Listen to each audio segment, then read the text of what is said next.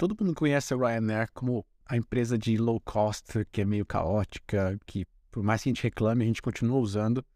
E eu quero mostrar para vocês mais o lado de negócio da Ryanair e por que, que ela é uma puta uma empresa foda aqui na Europa.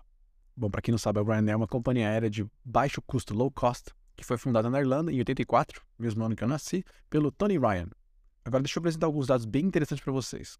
O market share da Ryanair é de mais ou menos 16% para a região intra-EU, que significa voos que são domésticos na região da União Europeia. Falo doméstico, mas não é porque é só dentro da Irlanda, é dentro da União Europeia. 16% de market share. Para você ter, para colocar em contexto, em 2004 eles tinham 4% desse market share, em 2008 12%. Então eles continuam crescendo ganhando market share. A Ryanair transportou mais de 150 milhões de pessoas em 2019 e com uma ocupação de 96%. Se você comparar com uma outra low cost muito famosa que é a Southwest nos Estados Unidos, ela transportou 160 milhões de pessoas com uma taxa de ocupação de 83%. Mais uma vez, para fins de comparação, Ryanair transportou em 2008 54 milhões de passageiros e depois em 2014 81 milhões. Então ela cresce mais ou menos 15% ano a ano. A Ryanair apresentou o resultado, como a Ryanair é uma empresa pública, então você consegue ver os resultados deles na página deles mesmos, lá investors.ryanair.com, se não me engano. E o resultado desse primeiro trimestre de 2023 foi impressionante. Eles tiveram uma margem operacional de 7%, enquanto as maiores competidoras da Ryanair aqui na Europa, que são a EasyJet e a Wizz Air, tiveram uma margem negativa de 8% e de 17%, respectivamente. Hoje a Ryanair está voando com mais capacidade do que ela estava na fase pré-pandemia. Então ela melhorou de 2019 para agora. E muita empresa como a aérea, você sabe, quebrou ou ficou no limbo em 2020 e 2021. Uma coisa interessante da estratégia da Ryanair é que ela só usa um tipo de avião, que é o Boeing 737. Então ela diminui muito o custo de manutenção. Cada aeronave da Ryanair faz mais ou menos 4,6 voos por dia. E aí o que acontece? Com isso você consegue calcular o que é o RASM, que é o Revenue Per Seat Available Mile, que é basicamente o cálculo de quanto você consegue gerar de grana por cada assento que você tem na sua aeronave e milha percorrida com ela.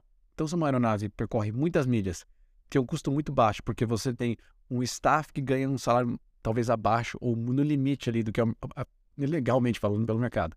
Você tem serviços extras que fazem com que você consiga gerar mais valor por quem está utilizando a aeronave. E você consegue fazer com que a aeronave seja mais eficiente. E eles têm negociações assim com aeroportos. Então, então você pega, por exemplo, você não vai ter voo para Gatwick, que é um aeroporto bombado do Reino Unido, em Londres, que é talvez o mais bombado, porque é muito caro para você conseguir um slot lá. Então o que eles fazem? Eles vão num aeroporto tipo de Luton e negociam falam, brother, eu vou, né, não sei se fala brother, mas fala pro cara, ó, a gente vai trazer aqui 50 milhões de passageiros esse ano, só que eu vou negociar esse slot com você, não vou pagar o preço que você está eh, organizando aqui para mim, eu, vou, eu quero pagar muito menos do que isso. E eles negociam agressivamente. Quem conhece o Michael Leary sabe que o cara é meio maluco, é o CEO mais assim agressivo e direto que tem.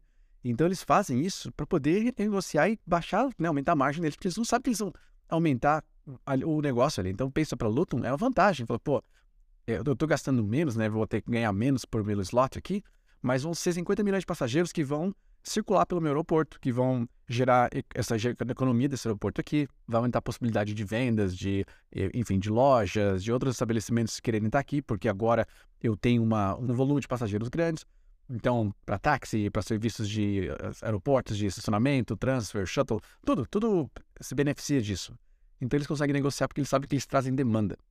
Aí olha só que curioso. O custo médio de uma passagem aérea da Ryanair no ano passado foi de 40 euros. E aí, em relação a, por exemplo, a Southwest, que é uma low cost dos Estados Unidos, 154 dólares. Apesar da Southwest ter gerado mais, né, o valor do ticket ser maior, eles gastam muito mais com o custo operacional deles, com aeronaves e com salários do que a Ryanair.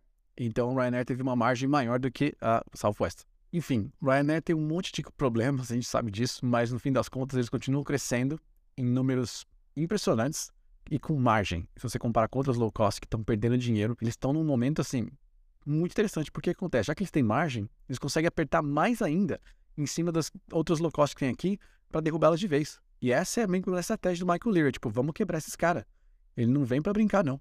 Então você tem uma oportunidade de, enquanto investidor, pensar numa empresa que continua crescendo, dominando mais ainda o market share para a União Europeia, onde você tem uma margem e um, uma eficiência muito grande de como eles operam, com a vantagem competitiva de, como eu falei, eles conseguirem amassotar um pouquinho mais. E outra, como eles têm tanta margem, se eles aumentam às vezes em um euro o valor da passagem aérea, não muda para o passageiro, que o passageiro vai continuar comprando aquela passagem, porque acaba que sendo a passagem mais barata. Só que esse um euro a mais, você multiplica pela quantidade de voos e o uso da aeronave, eles conseguem aumentar ainda mais a margem deles. Eu não sou investidor de companhias aéreas, eu acho que é um risco muito grande para todas elas. É, todas elas têm um risco iminente, assim, de qualquer coisa, né? Qualquer coisa, meu aeroporto tem um problema, um, uma pandemia, um, o que for. Acho que é risco muito grande, muito volátil. Um mercado difícil, eu não entendo direito, só entendo esse básico, talvez quem entenda mais deve investir. Tem investidor, né? Que você está uma empresa pública né, no mercado e, na, na, bolsa, é porque tem gente que investe. Mas quero ver de vocês, o que vocês acharam dessa perspectiva de negócios da Ryanair? Mudou aí como vocês veem ela? Como eu já falei, isso aqui não é gratuito. Eu estou fazendo para vocês assim, gastei tempo para fazer essa pesquisa, levantar esses dados, resumir eles para vocês, deixar eles de formas leves de vocês entenderem, porque ficar ali em página de investimento da, da Ryanair é um saco e de outras empresas também. Matérias de Aerolives, tem um monte de informação que não faz sentido nenhum para mim, que não entendo nada. Então peguei o que é mais interessante, resumi, trouxe para vocês. E a única coisa que eu peço para vocês em troca é que se você curtiu esse conteúdo, você se inscreve aqui. Se você não é inscrito ainda, você pode me acompanhar e compartilhe com quem você, enfim, acredita que vai se beneficiar disso também ou vai achar curioso. Às vezes pessoas que conheçam, quem sabe o Lito lá do Aviões e Música, enfim, é isso. A gente se vê então no próximo Construção Matinal. Fique com Deus.